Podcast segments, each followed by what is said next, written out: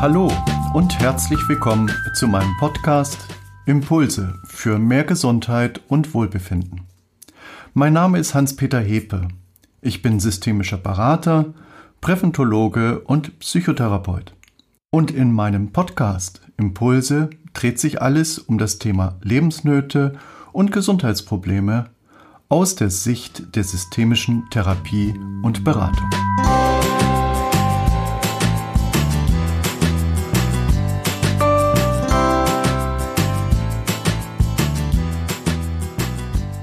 Mein Thema heute Zwänge wie eine Pistole am Kopf. Als Thomas Finger an der inneren Wand der Mülltonne entlang streichen, bilden sich kleine rote Flecken auf seinen Wangen. Sein Atem geht flach und schnell. Er sieht aus, als fürchte er um sein Leben. Neben ihm steht seine Therapeutin einer psychiatrischen Tagesklinik und schaut zu. Okay, das reicht, sagt sie nach einigen Sekunden. Thomas zieht sofort die Hand heraus. Etwas Schmieriges klebt an seiner Fingerspitze. Thomas leidet an einer Zwangsstörung und nennt seine Angst, als würde mir jemand eine Pistole an den Kopf halten. Und ich warte auf den tödlichen Schuss. Er fürchtet sich vor Krankheiten, vor Keimen, vor Ansteckung. In einen öffentlichen Mülleimer zu fassen, ist Teil seiner Therapie. Er setzt sich dem aus, wovor er Angst hat. Expositionsbehandlung heißt die Methode. Ich muss mich der Angst stellen, sie aushalten, sagt Thomas. Er ist 29 Jahre alt, schlank, sportlich, ehrgeizig und selbstbewusst, wenn da nur nicht seine Angst vor den Keimen wäre. Seine schmutzige Hand darf er so lange nicht waschen, bis die Angst von alleine verschwindet. Ich lerne hier meine Zwänge besser zu kontrollieren. Jetzt mal ehrlich. Warum sollte ich lernen, mit etwas umzugehen und zu kontrollieren, was ich Jahre zuvor erlernt habe.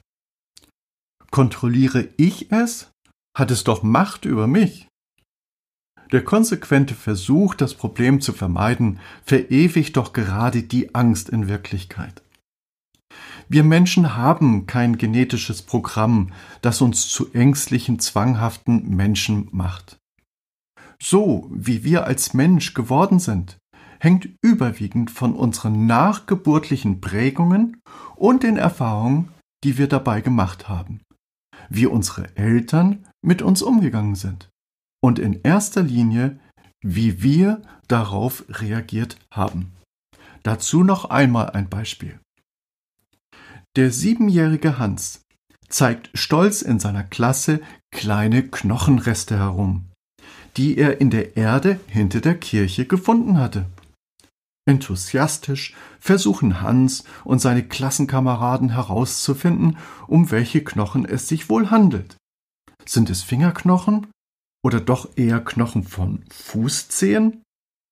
Aber eigentlich kann man nicht wirklich etwas erkennen. Doch die Lehrerin versucht wieder die Aufmerksamkeit ihrer Schüler zu gewinnen und behauptet kurz und knapp. Das können nur Knochen von Pestkranken sein. Ihr müsst ordentlich die Hände waschen, damit ihr keine Pest bekommt. Legt es jetzt zur Seite und konzentriert euch wieder. Eine unbedachte Behauptung der Lehrerin, die einzige allein ihr Ziel verfolgt, dass die Schüler wieder auf sie achten. Zu Hause wäscht sich Hans diesmal ganz ordentlich die Hände. Doch seine Mutter lacht ihn dabei aus. Er müsse nicht alles glauben. Und er solle jetzt endlich mit den Händewaschen aufhören. Das Essen steht auf dem Tisch. Auch die Mutter verfolgt einzig allein ihr Ziel. Doch nach dem Essen fängt Hans wieder an, seine Hände zu waschen. Jetzt aber heimlich, weil ihn doch keiner versteht und er doch so große Angst hat, krank zu werden. Hans ist in den folgenden Tagen, Wochen und Jahren nach diesem Vorfall mit seinem Händewaschen heimlich in den Untergrund gegangen. Denn keiner hat ihn und seine Empfindungen ernst genommen. Im Gegenteil. Jeder hat gesagt, er sei total verrückt oder gelacht. Heute ist Hans 30 Jahre alt und hat Angst vor allem, was unrein sein könnte. Die Gemeinsamkeit von Thomas, der seine Angst als Pistole am Kopf empfindet, und Hans, der Angst hat, ausgelacht zu werden, ist nicht nur ihr Waschzwang, sondern Eltern, die ihre Kinder unter Druck setzen, die Pistole an den Kopf setzen, nicht ernst nehmen, sich lustig machen, Der entscheidende Faktor zur erfolgreichen Lösung von Zwangshandlungen ist die Klärung der Beziehung, aber nicht die Beziehung zum Schmutz. Das ist nichts anderes als eine Projektion, sondern eben die Beziehung zu den Eltern. Die wichtigste Schutz- und Stützfunktion des Kindes. Sie sollte es zumindest sein.